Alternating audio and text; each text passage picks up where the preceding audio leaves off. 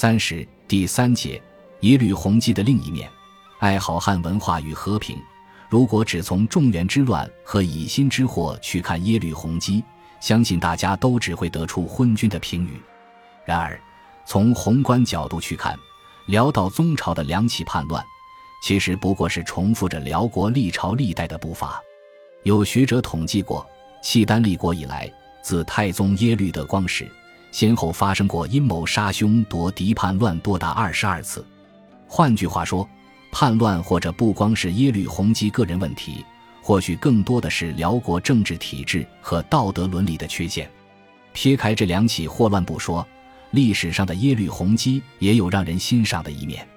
宋人朝说之曾这样赞美他说：“契丹自澶渊之盟到今凡九十有八年矣，可谓久矣。”古未有也，宗庙社稷之威灵于是乎在。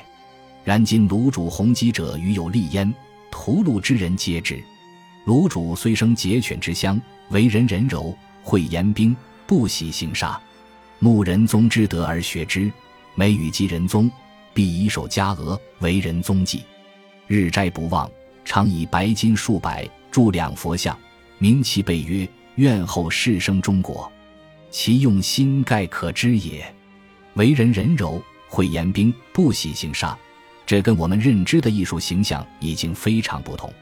在小说中，耶律洪基一直念念不忘南下攻宋，并因此与结义兄弟萧峰反目成仇。然而在现实中的他却是会言兵的。会言兵，苏轼的弟弟，苏辙曾在元佑四年出使辽国，贺耶律洪基寿辰。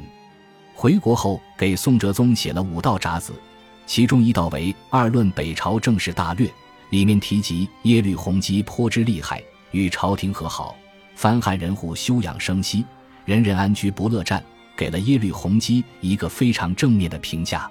除了这些官吏文士的记录外，宋人叶龙里编写的《契丹国志》卷之九也记载了一件事件，正好佐证会言兵之说。辽帝大建，解孙延喜曰。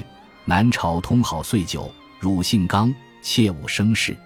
又借大臣曰：“四君若妄动，卿等当立谏止之。”大谏即是病危的意思。